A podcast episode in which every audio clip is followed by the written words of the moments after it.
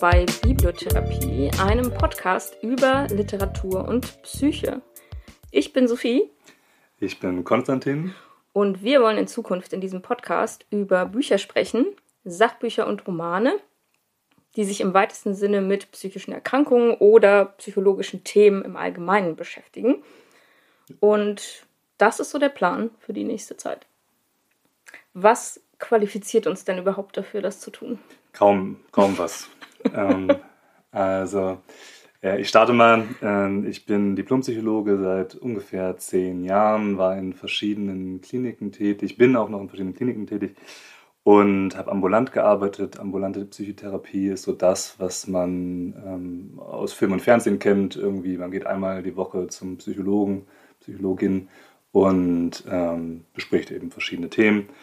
Und seit aller, aller, aller kürzester Zeit bin ich sogar auch psychologischer Psychotherapeut im Vertiefungsgebiet Verhaltenstherapie. Ähm, das ist noch ganz frisch, ganz neu. Herzlichen Glückwunsch nochmal. Ja, danke sehr. Was qualifiziert mich? Ähm, die literarische Seite ist, ich bin ausgebildete Buchhändlerin, ich arbeite auch noch im Buchhandel. Ich blogge über Literatur seit vielen Jahren, bin freiberufliche Literaturredakteurin und ich bin betroffen von psychischen Erkrankungen, äh, unter anderem auch von einer Angsterkrankung. Und darum soll es ja heute gehen im weitesten Sinne. Ich müsste aber auch lügen, wenn ich sagen würde, dass ich in meinem Leben noch nie ordentliche Panikattacken durchgemacht habe. Ja, ja das ist wahrscheinlich äh, kein Spezifikum für Menschen mit Angsterkrankungen. Ja, ja.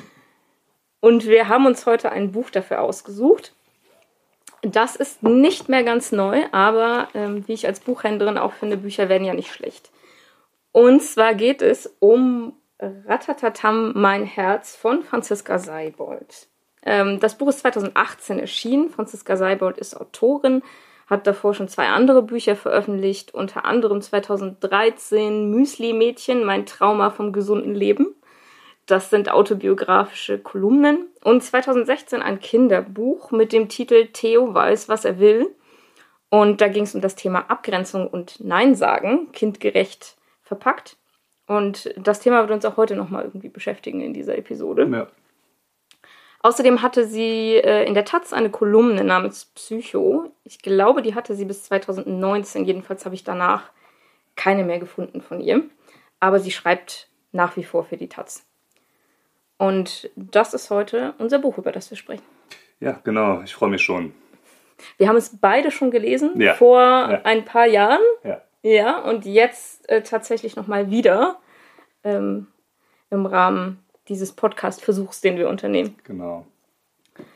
Genau, es geht um Angst. Äh, genauer gesagt geht es um soziale Phobie. Und da kann ich dich ja gleich mal nach deiner fachlichen Einordnung fragen, was ist das? Die soziale Phobie ist ja tatsächlich eine relativ häufige psychische Erkrankung. Also die Prävalenz, wie viele Menschen über ihr Leben hinweg irgendwann mal eine soziale Phobie entwickeln, liegt irgendwie im Bereich 10 bis 15 Prozent, was eine ganze Menge ist, wenn man auch mal die Dunkelziffer dazu vielleicht äh, im Kopf, im Hinterkopf hat. Und soziale Phobie bedeutet im Endeffekt äh, im Kern die Angst vor Bewertung durch andere Menschen. Das können verschiedene Situationen sein, in denen das auftritt. Viele kennen das vielleicht auch schon in Schulsituationen, dass sie da bei einem Vortrag oder ähnlichem wirklich große, große Probleme hatten oder das wenn möglich vermieden haben, im Studium, in der Ausbildung in solche Situationen zu kommen. Es kann aber auch in anderen, ähm, ja, mehr oder weniger öffentlichen Situationen auftreten, wo man das Gefühl hat, ähm, ich werde bewertet durch die anderen in meinem Aussehen, ich will nicht auffallen, ich will nicht irgendwie unangenehm wirken auf andere. Allgemein immer der Kern, ähm, ich habe Angst davor, dass das oder was andere von mir denken. Und es gibt bei Franziska Seibold tatsächlich auch einen konkreten Auslöser für diese Angst, zumindest schildert sie das so. Sie erzählt von einem Arztbesuch, da ist sie noch Kind und irgendwas soll untersucht werden bei ihr. Ich weiß es aber gar nicht mehr. Ich weiß es gar nicht mehr. Irgendwas soll untersucht werden. Jedenfalls fällt sie beim Arzt in Ohnmacht und nicht nur einmal, sondern mehrmals. Ja.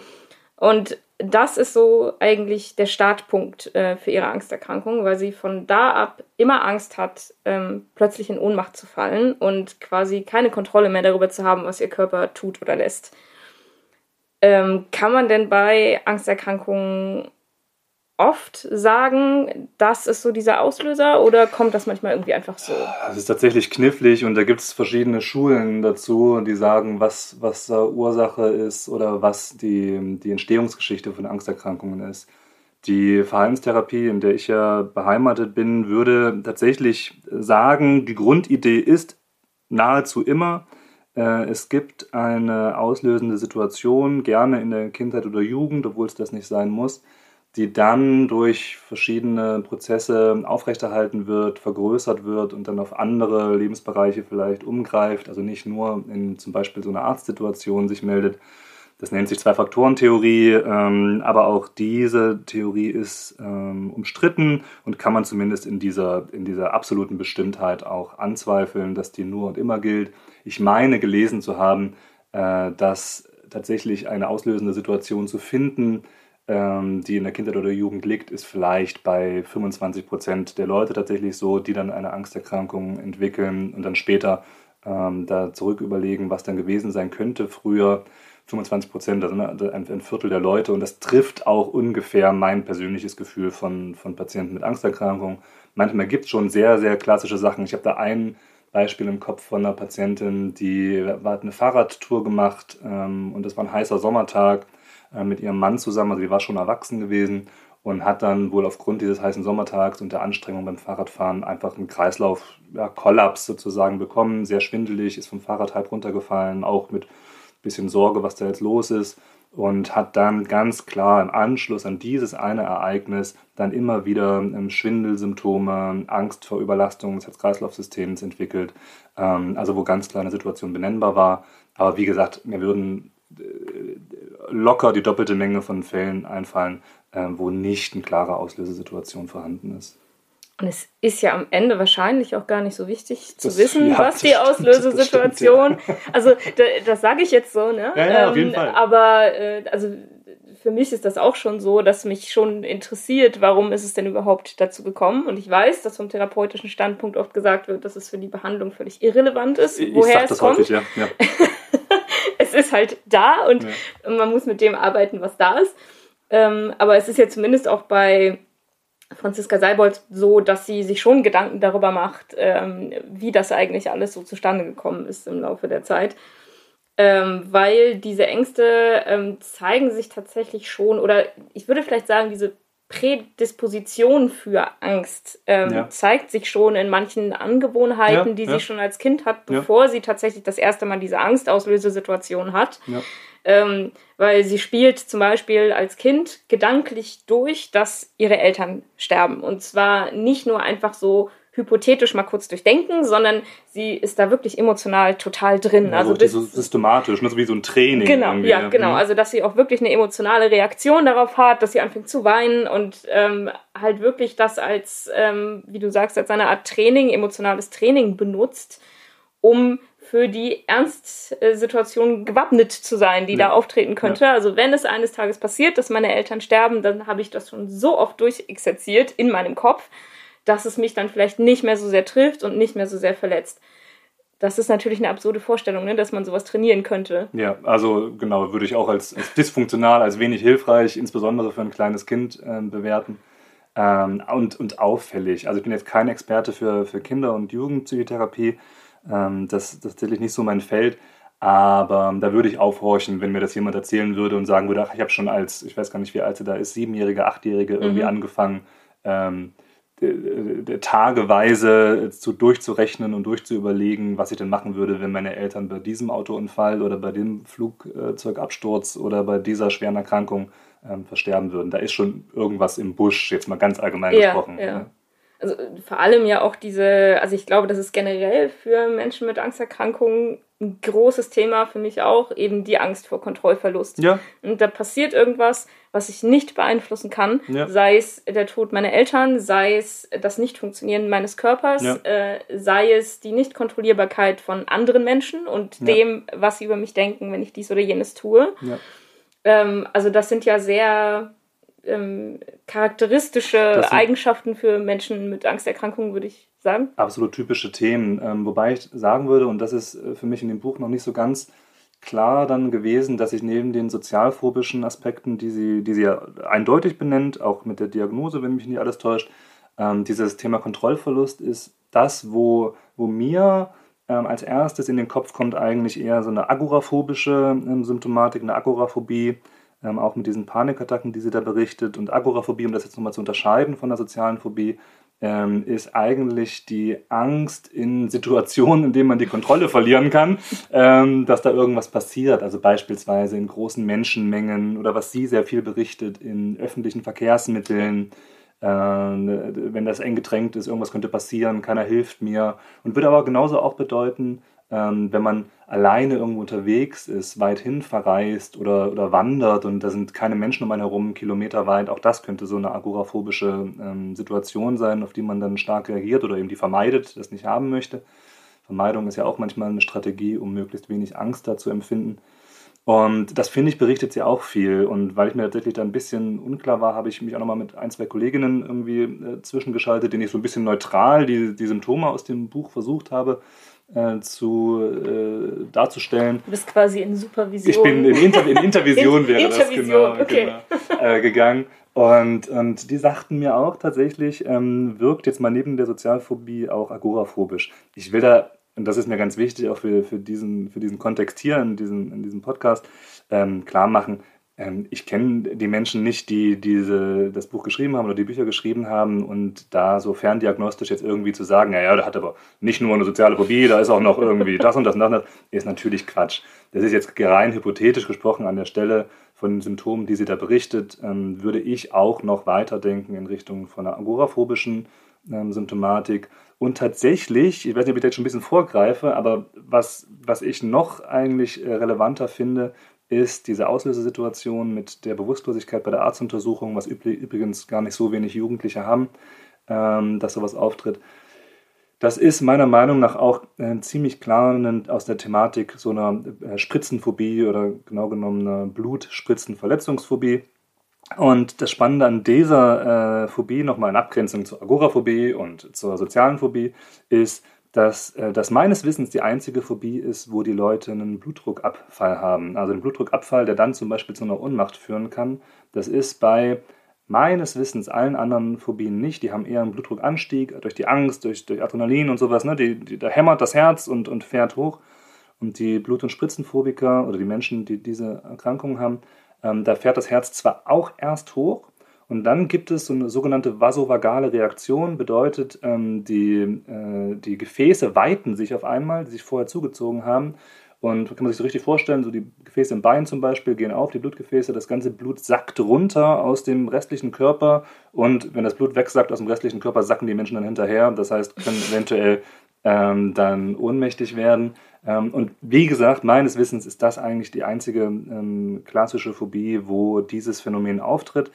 Ähm, und das wird also als Symptom definitiv im Buch genannt, aber glaube ich als, als Begriff nicht so sehr. Und das hat mich gewundert beim Lesen, ja. weil es dafür nochmal auch Therapiemethoden gibt, die zumindest diese Ohnmachtsanfälle verhindern können. Und da wäre ja für Sie vielleicht schon die, die Hälfte der Rechnung irgendwie gemacht, wenn, wenn das ähm, ihr, wenn sie da ein Mittel gehabt hätte, um da selbst auch gegenarbeiten zu können. Ja, auf jeden Fall. Also wir werden später nochmal darauf zurückkommen, ähm, was Körpersymptome bedeuten können oder weshalb ja. man sich auch im psychotherapeutischen Kontext durchaus um Körpersymptome kümmern sollte, mhm. bevor man mhm. psychotherapeutisch beginnt zu arbeiten. Auf jeden Fall. Aber ähm, vielleicht jetzt nochmal, wie geht es denn eigentlich weiter? Also sie war eben bei diesem Arzt, dann fing langsam die Angst an, ähm, die sie irgendwann auch im beruflichen Kontext bemerkt. Also sie verletzt zum Beispiel, ich glaube, es ist ein Meeting auf Arbeit, ja, weil ja. sie äh, Panik bekommt. Und das ist das erste Mal, wo sie tatsächlich bewusst äh, wahrgenommen hat, ich habe jetzt aus Angst eine Situation verlassen, ich habe ja. das hier abgebrochen und ähm, ich glaube, das war so der Moment, wo sie gesagt hat, äh, jetzt brauche ich Hilfe, jetzt muss ich mich an irgendjemanden wenden ja. und muss da mal äh, drüber gucken lassen von jemandem, der da Ahnung hat. Und ähm, dann geht sie zuerst zu einem Verhaltenstherapeuten. Ähm, mit, dem, mit, dem, wunderbaren Namen Hannibal Lecter, nennt sie, glaube ich. wie du ja auch einer bist, also nicht Hannibal Lecter, sondern, sondern ein Verhaltenstherapeut. Ja, seit kurzem, ähm, ja. Genau, seit kurzem.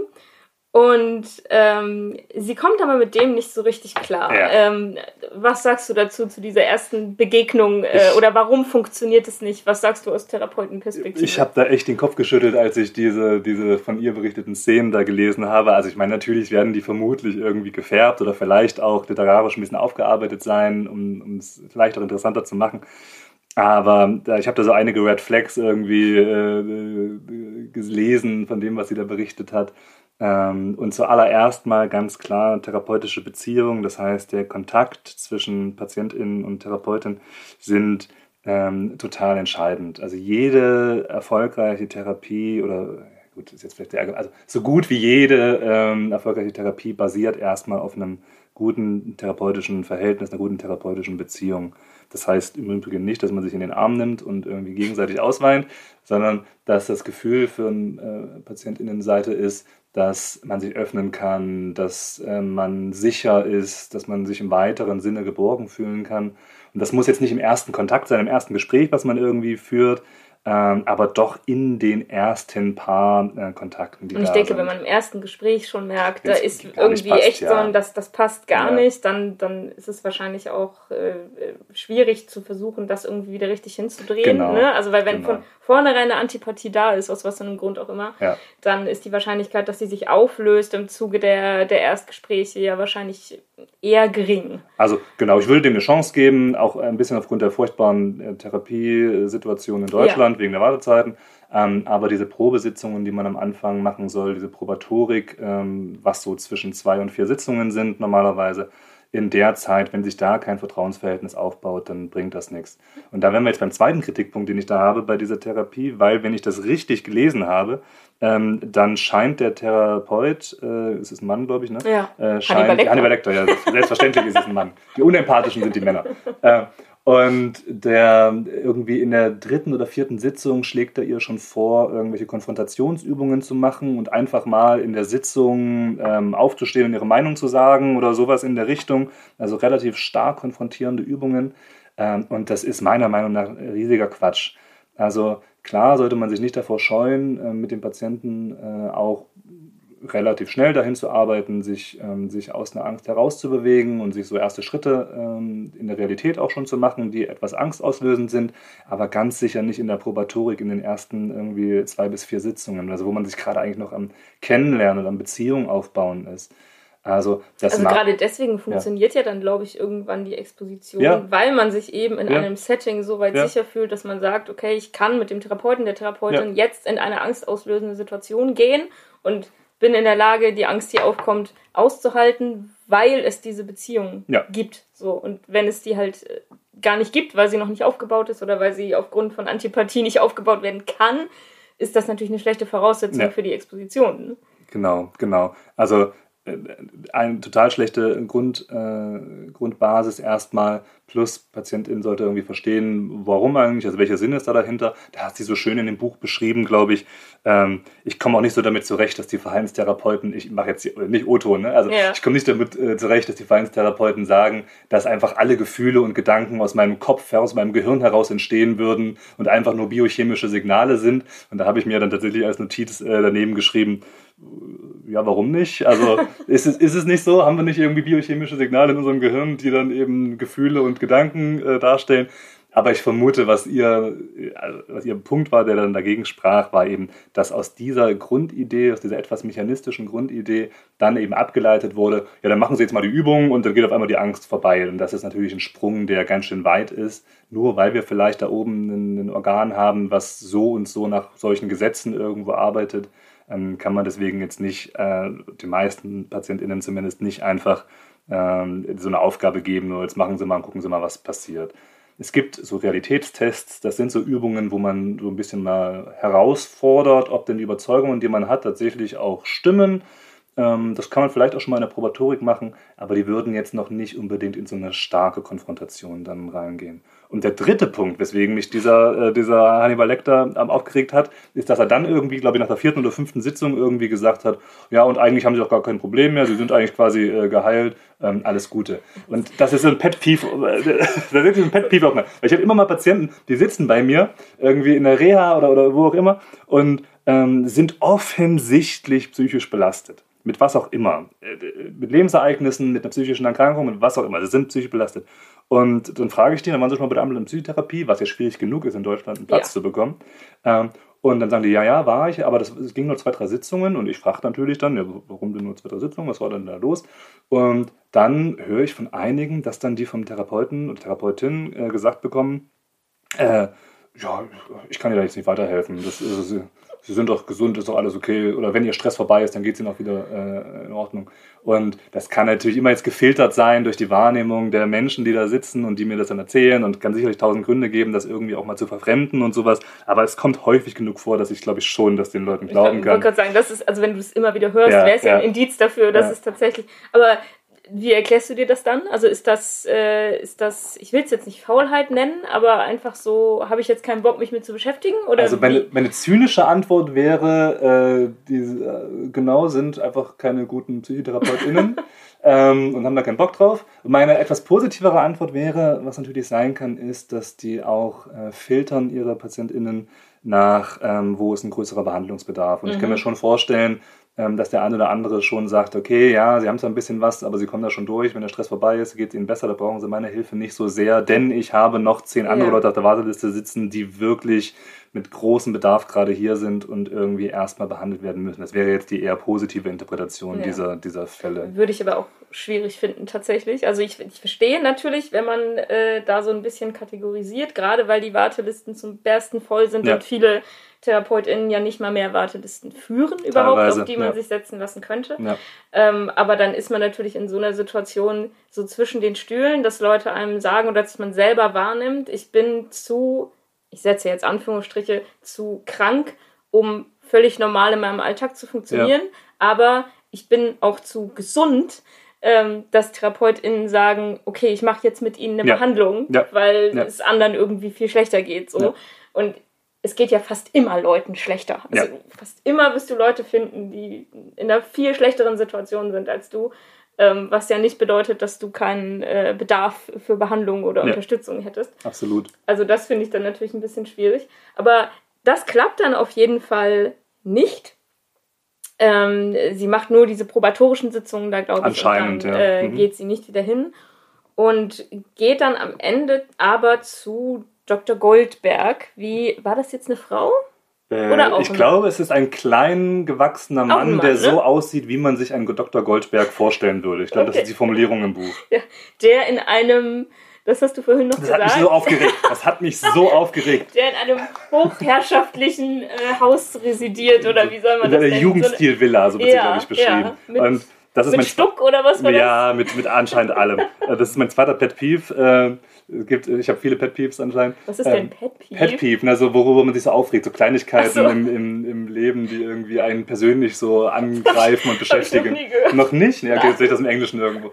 Ähm, also TherapeutInnen, die in so alten Villen sitzen, wo man so reinkommt und dann erstmal so, ich darf nicht zu viel erzählen, ich habe ein, zwei äh, äh, Kollegen, die, die vielleicht in solcher Art, äh, solcher Art Villen sitzen, aber also die, ähm, wo das so die Idee ist, ich habe da so dreieinhalb Meter Stuckdecken mhm. irgendwie und ich sitze dann irgendwie gefühlt um mich herum sind äh, 20 Kubikmeter Luft und ähm, dann, dann soll ich jetzt hier in diesem spär, meist spärlich eingerichteten Raum ähm, irgendwie über mich und mein Leben da erzählen. Also was mich daran stört, ist, ähm, es gibt ja quasi per Definition immer eine Form von, von Hierarchie zwischen, äh, zwischen TherapeutInnen und PatientInnen. Und das lässt sich einfach nicht ganz auflösen, weil irgendwie der eine geht wegen einer Krankheit irgendwo hin, das macht irgendwie was ähm, in, in der Hierarchieebene, der andere ist irgendwie eine Form von Expertin, der die andere. Und das macht äh, schon mal was so. Das versucht man eigentlich auf eine relativ gleiche Ebene runterzubringen als Therapeutin, aber ist, ist nicht immer komplett möglich. Und die Kommunikationssituation ist ja naturgemäß sehr asymmetrisch. Ja, also man sitzt ja. jemandem gegenüber, dem man total intime Sachen erzählt, ja. die vielleicht auch sonst niemand äh, aus dem Umfeld weiß. Und man weiß aber umgekehrt von dieser Person überhaupt genau. gar nichts. Wird auch, glaube ich, thematisiert kurz genau, im Buch. Genau, äh, darüber spricht sie auch, ja. Genau. Und das habe ich auch selbst oft schon, also ich ähm, weiß, dass das einen Sinn und einen Zweck hat. Ja. Und das ist, glaube ich, auch da, also davon schreibt sie tatsächlich auch. Sie reflektiert das ja auch, diesen Eindruck. und sagt auch, ähm, dass es schon gar nicht so schlecht so ist, weil wenn sie zu viel über ihren Therapeuten genau. wüsste, genau. dann würde sie sich vielleicht zu viel Gedanken machen, genau. was sie wann erzählt oder ob sie genau. ihren Therapeuten jetzt stresst oder so. Und das kenne ich zum Beispiel aus eigener Behandlung ja. auch. Ähm, also es ist selten vorgekommen, aber auch, dass äh, ich meine Therapeutin durchaus gestresst erlebt habe. Ja und ähm, dann irgendwie das Gefühl hatte, ich muss darauf ähm, reagieren ja. und äh, habe sie dann auch darauf angesprochen, ob meine Wahrnehmung richtig ist, dass sie dann wirklich gestresst ist.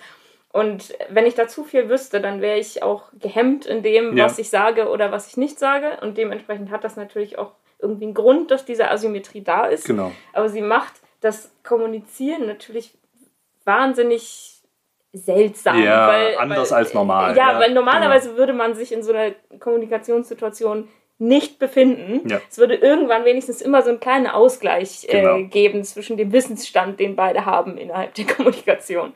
Genau. Und wenn darauf jetzt nochmal eine Jugendstilvilla mit äh, kommt, dann finde ich, macht dann, das, dann macht das einfach, also in meiner Wahrnehmung, aber ich mag da auch vielleicht äh, eigentümlich sein, ähm, macht das irgendwie was nicht Gutes. Also das erhöht irgendwie vom sozialen Status, zumindest so in der Wahrnehmung vielleicht, ähm, den, die Therapeutenrolle.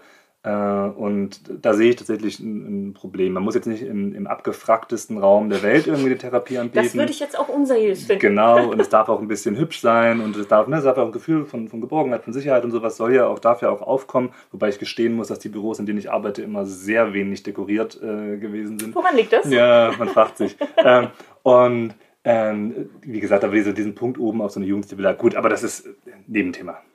Aber es hat dich aufgeregt. Es hat, mich sehr, hat mich sehr, beschäftigt. Hat mich sehr beschäftigt ja. Du hast sogar was daneben geschrieben. Ja. was hast du daneben geschrieben? Möchtest ich, du was sagen? Ich habe ich hab äh, einen sehr kurzen, sehr prägnanten Kommentar äh, geschrieben, der war bäh. ich hätte nicht gedacht, dass das tatsächlich ein Aufreger sein könnte, weil mhm. ich habe das gar nicht, ich habe da einfach drüber, nee, ja. ich habe da einfach so drüber gelesen, tatsächlich. Stoße ich jedes Mal drüber. Naja. Genau, also da geht sie dann hin zu Dr. Goldberg in seiner hübschen äh, Jugendstilvilla mit dem Stuck. Und die scheinen sich tatsächlich besser zu verstehen. Die ja. scheinen mehr so irgendwie auf einer Wellenlänge zu sein, miteinander arbeiten zu können. Der ist auch, glaube ich, Tiefenpsychologe. Ja, ja. tatsächlich. Ähm, Möchtest du vielleicht mal ganz, ganz kurz umreißen, sofern dir das denn möglich ist, was denn der Unterschied ist zwischen Verhaltenstherapie und äh, tiefenpsychologischer Therapie? Ich weiß so nicht, die wesentlichen Unterschiede. Und ich weiß, dass, dass wir da ein paar Differenzen haben, was dieses Thema anbelangt, aber vielleicht so ähm, so sachlich und wenig verhaltenstherapeutisch eingefärbt wie möglich. Gut, also die, die Einfärbung, die verhaltenstherapeutische, die kann ich nicht ablegen, aber ich kann zumindest versuchen, sachlich zu bleiben, soweit mir das möglich ist. Nein, also ähm, die, die, die Grundunterscheidung von Verhaltenstherapie und Tiefenpsychologie und dann eigentlich noch im dritten der Psychoanalyse und seit neuerem als viertem noch der systemischen Psychotherapie sind, das sind verschiedene Arten von Therapie, also sogenannte Therapieschulen. Und ähm, wenn man es jetzt mal so ganz runterbricht auf grundlegende Wahrheit, meiner Meinung nach ist es egal. Solange es mit dem Therapeuten, Therapeutin passt, äh, solange, solange die Beziehung gut ist, solange man selbst das Gefühl hat als Patientin, dass es äh, in die richtige Richtung geht, vorwärts geht, wunderbar. Das ist das Entscheidende. Wenn man jetzt eine Unterscheidung zwischen diesen Verfahren äh, sehen möchte oder bringen möchte, ähm, dann ist die Verhaltenstherapie, wie gesagt, äh, mein Vertiefungsgebiet eher darauf ausgelegt, ähm, im Hier und Jetzt, in dem, was jetzt gerade passiert, zu schauen, was sind meine Reaktionen, was spüre ich gerade, was tue ich, also mein Verhalten, was kann ich machen, ähm, um ja, meine Lebenssituation oder wie ich damit umgehe zu verändern. Ganz vereinfacht gesagt und basiert viel auf äh, so Lerntheorien, die so in den 60er Jahren des 20. Jahrhunderts aufgekommen sind, also so assoziatives Lernen, Modelllernen, Beobachtungslernen, sowas. Und ähm, hat sich dann weiterentwickelt, ähm, auch in Richtung von was für gedankliche Prozesse und inzwischen sogar auch seit 20, 30 Jahren was für emotionale Prozesse. Wir sind jetzt seit 30 Jahren so weit, dass wir auch über Gefühle reden in der Verhaltenstherapie. ein ähm, Fortschritt. Ein Fortschritt, ja.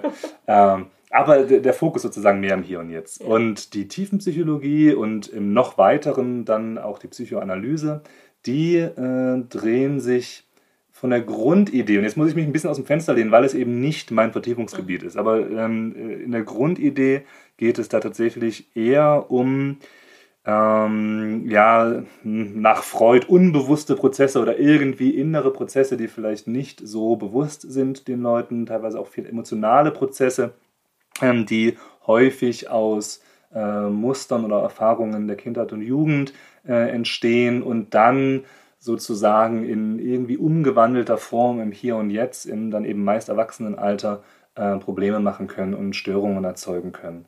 Ähm, der Fokus mehr als in der Verhaltenstherapie liegt schon auch auf äh, Dingen, die in der Vergangenheit äh, liegen. Natürlich redet man in der Verhaltenstherapie auch mal darüber, wo kommt es eigentlich her. Natürlich redet man in der Tiefenpsychologie auch darüber, was macht das jetzt mit Ihnen. Mhm. Selbstverständlich. Ne? Also das komplett zu trennen wäre, wäre auch einfach eine akademische Unterscheidung. Ähm, aber der, der Kern liegt dann doch in der Behandlung etwas mehr in vergangenen Prozessen und ich würde auch sagen, mehr in emotionalen Prozessen, also in interpersonellen Prozessen zwischen Menschen ähm, in der tiefen Psychologie, als es das in der zumindest klassischen Verhaltenstherapie so wäre.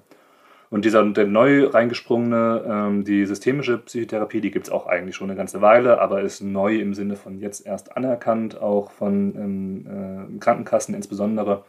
Da geht es dann nochmal so als Stichwort systemisch, also um das System, zum Beispiel das Familiensystem, das Arbeitsorganisationssystem. Also da kommt es häufiger vor, dass mehr als ein Mensch äh, bei einer Behandlungsstunde da ist, dass man also auch die Wechselwirkung zwischen Menschen direkt und vor Ort miteinander angeht. Meiner Meinung nach auch ein, auch ein schöner und wichtiger Ansatz, der bei meiner Meinung nach allen anderen Ansätzen tatsächlich eher zu wenig ähm, zu, zugute kommt. Wäre das dann auch sowas, wo man wie so eine Art ähm, Rollenspiel machen würde für bestimmte Situationen Zum oder Beispiel? auf Arbeit oder keine Ahnung, wenn es da Konflikte gibt und äh, man irgendwie diesen Konflikt ähm, aufarbeiten soll oder. Jetzt bin ich auch kein Experte für systemische Therapie, ähm, aber ähm, die das Rollenspiele sind auf jeden Fall vorstellbar, wobei die wiederum auch in der Verhaltenstherapie mhm. eigentlich einen klassischen Platz haben, wobei man sagen muss, die Verhaltenstherapie hat sich auch bedient bei vielen anderen Verfahren also aus, aus, den 60er, 70ern entstanden, ähm, hat sie sich natürlich auch aus Elementen von Tiefenpsychologie bedient, würde wahrscheinlich nur wenige Leute so sagen, aber meiner Meinung nach. Ähm, aber du bist so großmütig, Ich bin so großmütig, das, das, zu erlauben, ähm, dass das gesagt wird. Nee, und ähm, die systemische, könnte man sich vorstellen, sowas wie Familienaufstellungen, mhm. wer sowas schon mal gehört ja. hat, ähm, das ist so ein Element von denen. so Reflexion über das, was getan und gesprochen wird. Also zum Beispiel, nennt sich zirkuläres Fragen. Ähm, wenn Sie mir jetzt hier gerade erzählen, dass Sie sich traurig fühlen, was würde denn Ihre Mutter zu ihrem Vater sagen, wenn ihre Mutter sie sehen würde, wie traurig sie hier gerade sitzen. Wow, also das, so, das ist so ein bisschen über Dreiecken. Über ne? Dreiecken, aber das, das, da kommen spannende Sachen raus, weil da natürlich nicht nur also meiner Meinung nach spannend, nicht nur Informationen darüber sind, wie fühlt sich die Person, die gerade vor mir sitzt gerade, sondern was meint denn die Person, was andere wichtige mhm. Bezugspersonen mhm. dazu sagen und meinen. Und jetzt zum Beispiel gerade bei sowas wie einer sozialen Phobie könnte ich mir vorstellen, ähm, dass dieser, dieser ähm, äh, interpersonelle Ansatz, also wo mehrere Menschen mit betrachtet werden, da ähm, auch echt hilfreich sein kann. Ich wollte gerade sagen, das ist ja eigentlich eine schöne Überleitung zu ähm, der Sorge, die Franziska Seibold ja auch immer wieder beschreibt im Buch, ähm, wie andere Menschen sie bewerten ja. oder sehen und ja. ihre Handlungen bewerten oder sehen. Und ähm, ich habe mich in einigen Punkten äh, sehr wiedererkannt, obwohl ich jetzt persönlich keine soziale Phobie mhm. habe. Ähm, also ich würde sagen, dass ich als Jugendliche deutlich sozialphobischer gewesen bin, ähm, in Form von Geschäfte betreten und zum Beispiel niemanden fragen, wenn man eine Frage hat, ja, sondern wenn ja. man nicht gefunden hat, äh, was man sucht, einfach wieder rauszugehen. Ja. Ähm, solche Sachen, Schwierigkeiten zu haben, zu telefonieren oder Menschen anzusprechen oder so. Das hat sich schon ein bisschen geändert, seit ich im Einzelhandel arbeite und ich dann natürlich ständig Leute ansprechen muss und auch Leute anrufen muss. Konfrontationstherapie. Genau. In diesem Fall, da, das hat ganz, äh, ganz gut geholfen. Ähm, mein eigentliches Problem äh, ist unter anderem eine spezifische Phobie, die Emetophobie heißt, nämlich äh, eine Phobie vom Übergeben. Ähm, das heißt, meine Angst hat auch, ähnlich wie bei Franziska Seibold, eine körperliche Komponente. Ja. Ähm, in ihrem Fall ist es die Komponente, dass sie Angst hat, in Ohnmacht zu fallen, ja. wie sie das ja damals beim Arzt erlebt hat. Ähm, bei mir ist das die Angst, äh, mich zu übergeben, äh, im, im eigentlichen Sinne. Also das ist so der Hauptpunkt, aber ähm, ich habe auch oder ich hätte auch Angst davor, mich zu, äh, äh, also in Ohnmacht zu fallen oder in ja. irgendeiner Form durch irgendwas Körperliches ja. äh, in der Öffentlichkeit irgendwie aufzufallen. Und es gibt eine schöne Dialogszene, die ich gerne so 30.000 Mal unterstrichen hätte. Ich weiß nicht mehr, mit wem sie da spricht. Aber sie sagt zu dieser Person, äh, ich habe Angst, in Ohnmacht zu fallen. Und diese Person antwortet ihr, warum sollte das denn passieren? Und sie sagt, warum nicht? Und das ist für mich so wirklich der, der Kern des, äh, also wie Angst, in Anführungsstrichen angstgestörtes Denken funktioniert. Ja. Also ich habe ein Katastrophenszenario im Kopf oder irgendeine wirklich schlimme Situation, die, von der ich mir vorstelle, dass sie unaushaltbar wäre für mich. Ja. Und ähm, andere Leute denken überhaupt nicht darüber nach, ja. dass das eintreten könnte. Und ich denke halt, ja, warum sollte das denn nicht passieren? Ähm, wenn ich jetzt zu dir kommen würde, zum Beispiel, ähm, und würde sagen, ne, das und das ist meine Angst und warum sollte das denn nicht passieren? Und ähm, was würdest du denn da therapeutisch äh, mir sagen? Genau. Ich würde vielleicht damit anfangen, was würde ich nicht sagen. äh, Oder auch das. Ich würde, ja. ich würde nicht sagen, ähm, ach, wird schon nicht passieren. Ja. Ne, ja. Also diese mhm. eine Umwandlung von ähm, naja, warum sollte das denn irgendwie passieren und das ist doch Quark und das ist doch Quatsch und sowas. Das ähm, ist ja auch so eine Scheinsicherheit. Genau, ne, die, die, die gibt es halt nicht. Ja. Und es ist halt, es kann alles Mögliche passieren im Leben und es können alle möglichen Sachen passieren, die richtig, richtig furchtbar sind. Und äh, auch rational jemandem erklären zu wollen, dass das nicht so sein kann, wäre ja einfach falsch. Also das, das stimmt ja einfach nicht. Ja. Ähm, und das ist eben das, was, glaube ich, so drin steckt bei, bei Menschen, die vielleicht sonst nicht so mit ähm, Psychologie oder Psychotherapie in Kontakt sind, vielleicht selber nicht halt Erfahrung gemacht haben mit Angststörungen oder ähnlichem, die halt helfen wollen und halt sagen, ja, nur Mut, wird mhm. schon, keine Sorge, so schlimm ist doch nicht. Also diese Art von, von, von Beruhigung machen wollen und das klappt halt nicht. Das klappt halt nicht, wie du richtigerweise sagst, weil die Angst sagt korrekterweise, kann aber passieren. Ja. Ne? Und es hat also sich auch noch niemals jemand entspannt, weil ihm jemand gesagt hat, entspann das, dich doch das, mal. Auch das, ne? ja. Also das, das ist paradox. Wenig, ja. wenig Effekt hat das in aller Regel, ja. Genau. Und das heißt, äh, die Richtung, jetzt sage ich wieder aus verhaltenstherapeutischer mhm, äh, ähm, Perspektive das, die Richtung wäre tatsächlich ähm, nicht zu versuchen, die, die Angst wegzubekommen oder dieses dieses vorgestellte Risiko, was existiert, auf Null zu bringen, weil das ist nicht möglich, sondern tatsächlich eher zu hinterfragen, ähm, was wäre so schlimm daran, wenn diese schlimme Sache passiert, die Sie sich gerade vorstellen. Ja. Also man, man, man, natürlich ist wichtig, das trotzdem auch rüberzubringen, dass man das wahrnimmt, dass das eine schlimme Sache ist, die da passieren kann. Ja. Und trotzdem dann zu fragen, okay, und wenn diese schlimme Sache passiert, was würde das für Sie bedeuten? Wie, wie sähe Ihr Leben aus, wenn das passieren würde? Ähm, die Systemiker würden, glaube ich, fragen, ähm, wenn Sie in fünf Jahren zurückdenken würden über diese Situation, äh, was würden Sie dann äh, dazu denken oder sagen, nachdem das passiert ist? Auch wieder so was, was Zirkuläres über, über drei Ecken, aber meiner Meinung nach schön. Also man würde ähm, versuchen zu schauen, ähm, nicht die Angst an sich geht weg, sondern ähm, was ist es eigentlich schlussendlich, vor dem ich Angst habe und warum ist das so schlimm, dass das passiert? Und jetzt in Ihrem Fall, ähm, also bei Franziska Seibold, diese Idee von, ich würde ohnmächtig werden. Und dann die Frage, was ist schlimm daran, ohnmächtig zu werden? Was ist schlimm daran, ähm, in der U-Bahn, glaube ich, ist in so Situation oder beim Arzt mhm. noch mal mehr, finde ich die Frage relevant oder vielleicht sogar auch auf Arbeit. Ähm, was wäre schlimm daran, wenn ich hier ohnmächtig werden würde? Ich persönlich, ich arbeite zurzeit hauptsächlich mit Menschen mit, ähm, mit kardiologischen, mit Herzerkrankungen und da habe ich regelmäßig, ich würde sagen fast nur Menschen, die werden ohnmächtig auf Arbeit, die haben einen Herzinfarkt auf Arbeit, mhm. die haben ähm, äh, eine Synkope, also so einen Wegfall des Blutdrucks mit dann wahrscheinlich Ohnmächtigkeit auf dem Weg äh, in, in, der U-Bahn oder in der Bahn. Ähm, das ist natürlich eine schlimme Situation, die die da haben und teilweise ja leider sogar auch lebensgefährliche Situationen, die die da haben. Aber das Allerunwichtigste ist, was bewerten jetzt die anderen Leute drumherum, dass ich da jetzt einen Herzinfarkt gehabt habe. Ja. Also, also ich überspitze jetzt mal ein bisschen. Ich möchte keinen Herzinfarkt haben, weil es ist mir so peinlich irgendwie, dass ich einen Herzinfarkt ja, habe. Es stört so die anderen Menschen, es ja. stört den alltäglichen Ablauf der anderen Menschen. Also ich will nicht auffallen, ich darf jetzt einen Herzinfarkt genau. haben. Und, so. und ähm, das, wie gesagt, ein bisschen überspitzt, aber das steckt für mich in, in zumindest dieser Art von Bewertungsangst drin, dass nicht die Angst an sich unrealistisch ist, aber dass die Wichtigkeit, die Wertigkeit, die der Angst gegeben wird, das ist das Auffällige. Und deswegen würde man da erstmal schauen, oder würde ich da schauen an der Stelle, ähm, warum ist das so wichtig?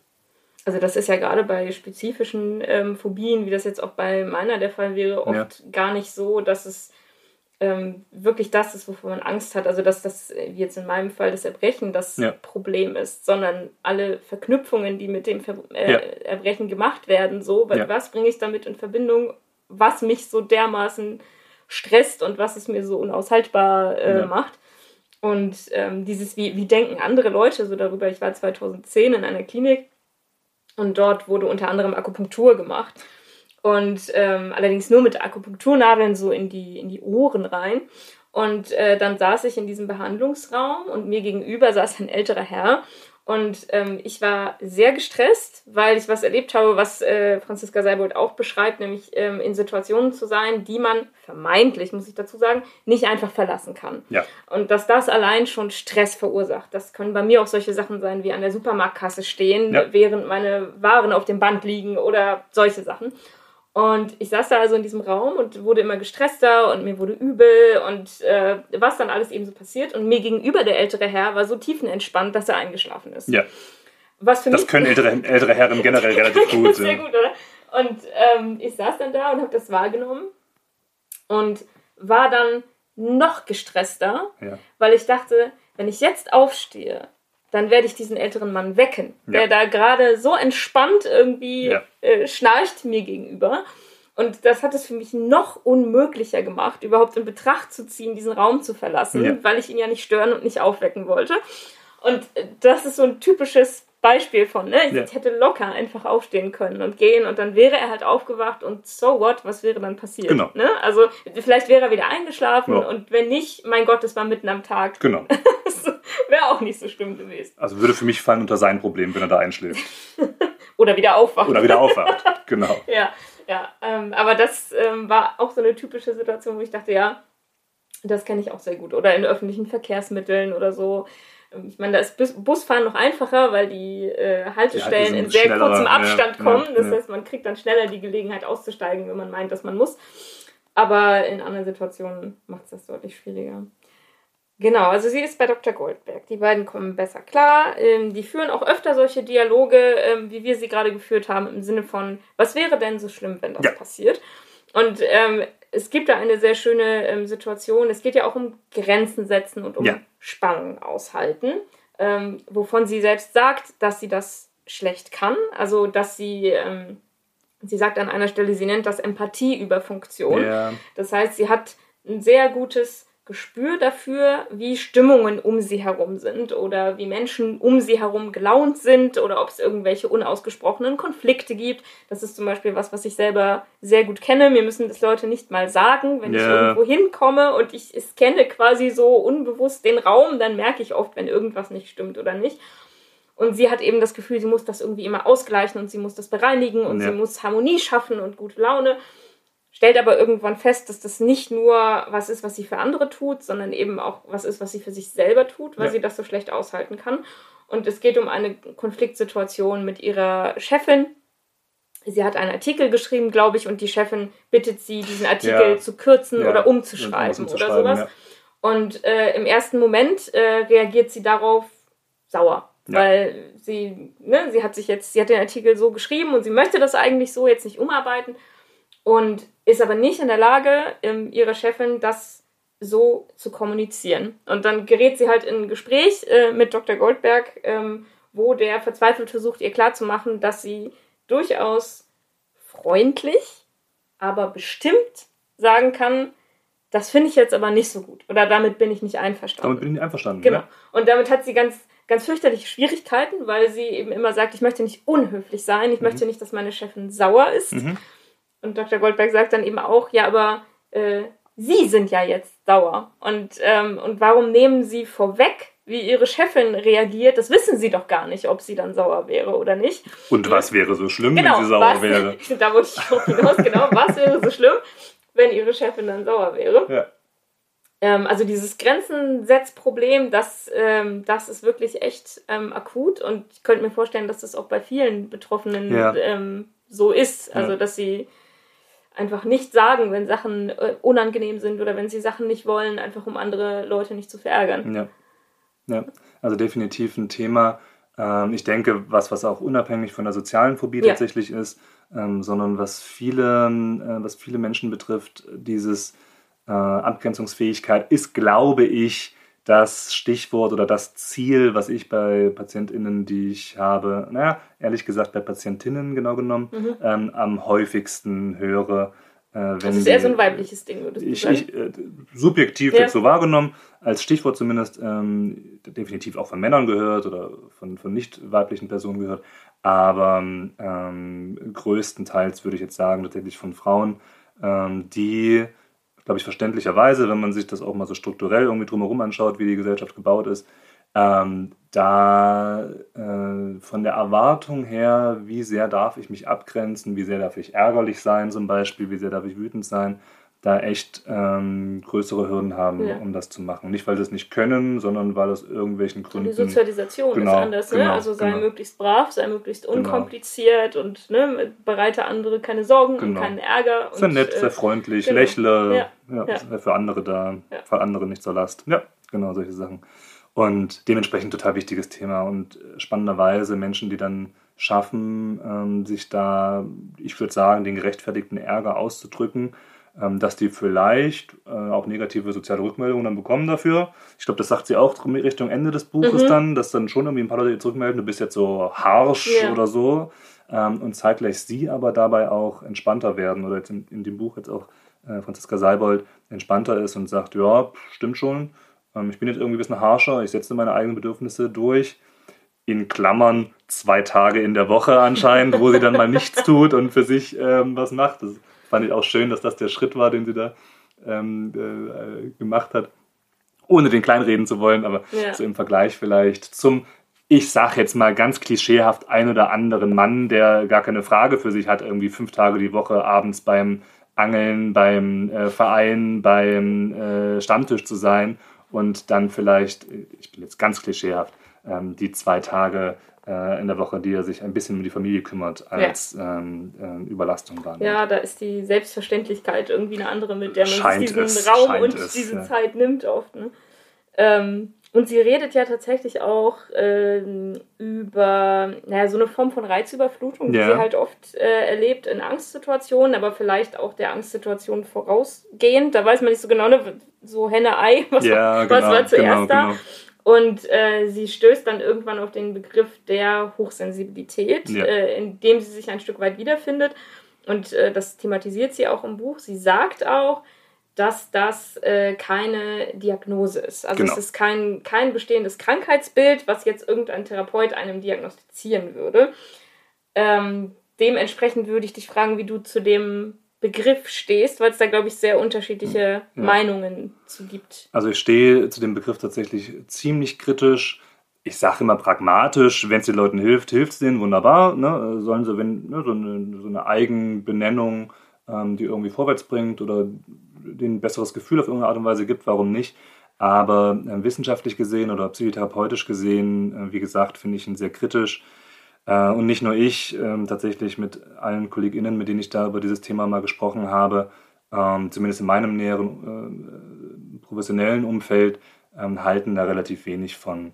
Und ähm, auch wenn ich da jetzt kein Spezialist dafür bin, wieder ganz klar, ähm, ist auch schwierig, Spezialist für was zu sein, was wissenschaftlich nur dürftig untersucht ist. Aber ähm, soweit ich das ähm, verstehe, gibt es einfach, äh, es gibt Studien, aber wenige, die wirklich klar zeigen können, dass das, ich sage jetzt mal, ein eigenständiges Phänomen ist, was ähm, was rechtfertigt, einen, daraus, daraus eine Begrifflichkeit zu machen. So würde ich es jetzt vielleicht mal formulieren. Man müsste das ja vielleicht auch von anderen Sachen abgrenzen. Also ich denke da jetzt an solche Sachen wie, also vorausgesetzt, die sind undiagnostiziert, ne? aber ich denke da an, an so Sachen wie Traumafolgestörungen ja. oder auch Autismus oder sowas. Ja.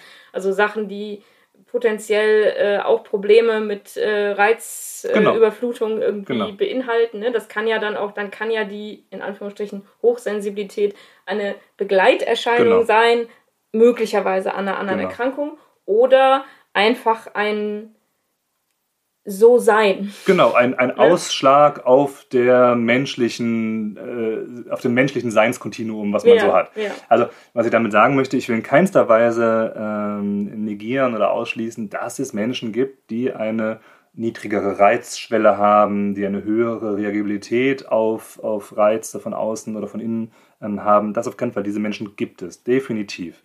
Ähm, in meiner Einschätzung zumindest ist es aber so, dass das wie viele andere Eigenschaften des Menschen eben auf einer Kurve liegt. Es gibt Menschen, die haben eine mittelstarke Reizschwelle, es gibt Menschen, die haben eine sehr hohe Reizschwelle, die bringt fast gar nichts aus der Fassung. Und es gibt Menschen, die haben eine niedrige Reizschwelle, die haben, ne, sind vielleicht schneller da, ähm, dass da in ihnen was reagiert, wenn viel auf sie einströmt.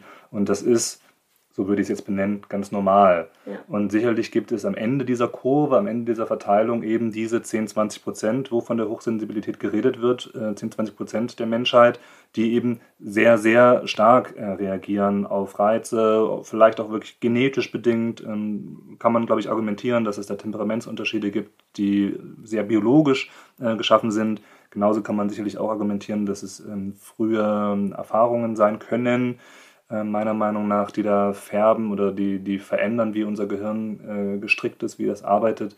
Ähm, das, das, dem stimme ich allem zu. Ich, ne? Also, dass das existiert, dass das vorhanden ist, auf jeden Fall und dass man sich das als, als, ähm, als Prädisposition, als ein Faktor, der irgendwie in einem Menschen vorhanden ist und mit der er dann in die Therapie kommt, vielleicht sich das auch mit anschaut. Ähm, nur, und da mag ich jetzt einfach ein bisschen überkorrekt sein, vielleicht an der Stelle, ähm, nur dem jetzt so eine eigene Begrifflichkeit zu geben. Da, da sehe ich tatsächlich wenig die, ähm, die weiterführende Funktion davon und eher die Gefahr davon, dass damit vielleicht andere Wege, andere Behandlungswege vielleicht eingeschränkt werden, wenn denn, und das jetzt wieder überspitzt formuliert hier an der Stelle, die Idee ist, ja, da kann ich eh nichts daran machen, wie schlecht es mir geht, ich bin ja hochsensibel. Mhm. Und da wäre meine Sorge, äh, wenn es da stehen bleibt an der Stelle, ähm, dass, äh, dass den Leuten wenig geholfen wird oder sie sich dann schlussendlich selber auch wenig helfen. Das, ja. das ist einfach meine Angst, die ich da an der Stelle ja. habe, wenn es, ähm, wenn man so sehr vielleicht in diesem Begriff festhängt. Aber ist noch nicht weit erforscht. Vielleicht in 10 Jahren, vielleicht in 20 Jahren würde man da ganz anders drüber reden. Keine Ahnung, vielleicht gibt es ein Medikament, was genau diesen Effekt dann verändert. Ähm, da, da will ich jetzt auch einfach sagen, ähm, ist unklar zum jetzigen Zeitpunkt. Ja. Genau, also sie ist bei Dr. Goldberg, das läuft ganz gut. Die führen diese Gespräche, sie lernt immer mehr äh, ihre Angst zu verstehen und äh, sie macht das ja auch mit einem stilistischen, besonders stilistischen ja, Mittel ja, ja, im Buch. Ähm, sie fügt nämlich immer wieder quasi Dialoge ein, die sie mit der Angst führt. Das würde mich interessieren, wie du das fandest ähm, aus, aus deiner literarischen äh, Perspektive. Also nur die literarische Perspektive ja, auch, oder auch, auch, die betroffene Perspektive? Auch gerne die betroffene Perspektive. Äh, beides tatsächlich. Ja. Also ich fand es literarisch tatsächlich unterhaltsam, okay, ja. ähm, weil ähm, die Angst ähm, am Anfang erscheint sie ja als, als sehr, sehr übermächtig. Ne? Ja. Sie tritt immer in Situationen auf und sagt dann plötzlich, ja, weißt du noch, als du in Ohnmacht gefallen bist, ne? Und es gibt irgendwie überhaupt keine Chance, sich da zur Wehr zu setzen. Ähm, das ändert sich meines Erachtens im Laufe des Buches. Also es gibt auch Situationen, wo die Angst quasi schwach wirkt oder wo sie argumentativ unterliegt, ja. möchte ich es mal sagen. Ne? Also ihr wird so ein bisschen ähm, die Macht genommen im Laufe der Zeit. Ähm, aber eben auch dieses, also dadurch, dass es eher humoristische Dialoge sind, hat es auch nicht diesen diesen erdrückenden Effekt von dieser, dieser riesigen, unbezwingbaren Angst, die mich irgendwie überfällt, sondern es ist irgendwie, naja, wie so eine Person, mit der ich am Tisch sitze und mich unterhalten kann. Ne? Also das nimmt dem Ganzen so ein bisschen ähm, die Schwere und vielleicht kann das Leuten auch helfen. Also ich habe schon öfter gelesen von Menschen mit Angsterkrankungen, die ihre Angst Namen gegeben haben. Ja, finde ich spannend, ja. Ähm, um das alles so ein bisschen zu entdämonisieren. Ja, ja, ja. Ähm, und, und vielleicht eben auch darüber nachzudenken, äh, hat die Angst einen Sinn und einen Zweck genau, und, und genau. Ähm, erfüllt sie halt irgendeine Funktion für mich vielleicht. Und indem man mit der Angst in Dialog tritt, kann man vielleicht diese Funktion irgendwie rausarbeiten. Also vielleicht auch im therapeutischen Kontext ja, oder, oder alleine. Ja. ne, das ist dann so die Frage, wo das besser funktioniert also ich, ich kann mir schon vorstellen, dass das ähm, hilft und ähm, ich, ich glaube, es hilft dem Buch. Ja, also es, es, ne, das so ein bisschen aufzulockern, das auf jeden Fall. Aus betroffenen Perspektive weiß ich nicht, ob das was für mich wäre, tatsächlich. Diese, dieses ähm, den Namen geben ja, und dieses, und dieses Dialog damit gehen. Äh, von, von Gefühl irgendwie. Ähm, das funktioniert für mich nicht so gut. Ich weiß nicht, vielleicht habe ich es einfach noch nicht äh, ausdauernd genug versucht. Ähm, es gibt ja tatsächlich, wenn wir jetzt zum Beispiel so bei, bei Lösungswegen sind, ne, wie kann ich denn der Angst begegnen, wie kann ich damit umgehen, Äh, wie gesagt, einerseits die Expositionstherapie, das ja. heißt die Konfrontation mit dem angstauslösenden Objekt oder der angstauslösenden Situation. Ähm, vielleicht kannst du da nochmal sagen, wie das, also was der Gedanke dahinter ist, warum die Expositionstherapie ähm, wirksam ist oder was da passiert. Also ich okay, gehe jetzt ja. quasi mit dem Therapeuten, ich habe Angst, ich gehe mit dem Therapeuten in diese Angstsituation. Was passiert dann? Okay, also auf jeden Fall kann ich da was dazu sagen. Ich will da noch voranstellen, dass es ein Stück weit abhängig von der Art der Angst ist, um die es geht. Du hast ja zum Beispiel vorhin die Emetophobie ähm, genannt. Da wäre eine andere Herangehensweise wahrscheinlich ähm, empfehlenswert. Und, ähm, Weil man sonst im therapeutischen Rahmen Menschen zum Kotzen bringen müsste. Ich sage es, wie es ist. Ne? Äh, oder andere Art von übelkeitserzeugenden Reizen erzeugen. Also es, es gibt das tatsächlich, das ja. muss ich noch dazu sagen. Ähm, es gibt einen Autor, der heißt Scott Stossel und der hat ein Buch geschrieben namens Angst. Und Scott Stossel ist selbst Emetophobiker ja. und hat eine Therapie gemacht, wo ihm tatsächlich im therapeutischen Kontext Brechmittel verabreicht ja. worden sind. Und das habe ich auch schon von anderen ähm, Betroffenen äh, erfahren, dass die das versucht haben gerade weil von therapeutischer Seite eben auch darauf gedrängt wurde, das so zu machen, ähm, weil danach wäre irgendwie die Angst weg. Und tatsächlich hat es nicht funktioniert. Genau. Weder bei anderen Betroffenen, die ich jetzt persönlich kenne, noch bei Scott Stossel hat es den Effekt gehabt, dass er danach irgendwie angstfrei war. Im Gegenteil, bei ihm hat diese Situation, weil das Brechmittel nicht so richtig funktioniert hat und dann musste, glaube ich, irgendwie nochmal eine Dosis nachgegeben werden. Das heißt, das war am Ende eher eine traumatisierende Situation für ihn, ja. als dass es irgendeine Angst aufgelöst hätte. Ich schüttel den Kopf, ja. Ähm, aber, ne, gut, okay. Aber also das ich, ist jetzt. Ich schüttel den Kopf, weil äh, zum einen ist das moralisch-ethisch meiner Meinung nach ja, äh, schwierig. schwierig. Und zum anderen, und das ist der, der viel wichtigere Punkt, bei der Emetophobie geht es wohl nicht so sehr um Angst als vielmehr um Ekel. Und das ist jetzt die Kurve zu den Angstbehandlungen. An Angst kann eine Gewöhnungsreaktion stattfinden. Das ist typischerweise der Fall, an Ekel eben nicht. Und mhm. deswegen würde man sagen, logischerweise würde man eine Konfrontationstherapie bei Emetophobikern, wo der Ekel mit im Vordergrund steht, ähm, so nicht durchführen. So, zumindest die, die aktuelle Logik. Okay, aber nehmen wir an, ich hätte eine Angst, genau. die nicht auf, äh, nehmen wir, Ekel aufbaut. Nehmen wir, eine, nehmen wir eine einfache Angst wie eine Höhenangst, ja. mhm. eine Angst vor Hunden, eine Angst vor Wasser, dann so klassische Spinnen. Spinnen eine Spinnenphobie hätte ich auch anzubieten. Da ja. könnte man das also tun. Genau, Spinnenphobie in, in Mitteleuropa eine relativ irrationale Angst, weil äh, wenig Spinnen hier vorhanden sind, die äh, einem schaden könnten das als würde ausgewachsener voraussetzen, Mensch. dass meine Angst wäre, dass die Spinne mir schadet. Was, glaube ich, eigentlich nicht meine Angst Angst ist. Ich habe keine Angst, dass die Spinne mich anfällt und beißt und ich tot umfalle. Ja, und wenn wieder so Aspekte von Ekel eine Rolle spielen würden, wären wir wieder bei der Ja, okay, aber gehen wir davon aus, sie hätte eine, eine total klassische, lehrbuchartige äh, Spinnen- Spinnen oder Hundephobie. Genau, oder Höhenangst mhm. zum Beispiel, ne? Genau. Ähm, wo dann die Idee ist, durch diese Konfrontation, durch die Exposition, durch die wiederholte äh, Konfrontation, dass da eine Art von Gewöhnung, man nennt das Habituation, einsetzt. Das ist so die alte Lehre, sagen wir mal, die da passiert. Inzwischen formuliert man es ein bisschen anders oder die Grundidee ist ein bisschen anders, dass eine Art von ähm, besserem Management der Angst in der Zeit passiert, also das gar nicht im klassischen Sinne der Körper habituiert, also eine reine Gewöhnung an die Angst zeigt, sondern bessere Fähigkeiten hat, die, die Angst zu managen oder runter zu regulieren. Das ist vielleicht ein bisschen akademische Unterscheidung jetzt für diesen Punkt, aber nur falls jemand über den Begriff Habituation stolpert, das muss es nicht immer in Reihenform sein.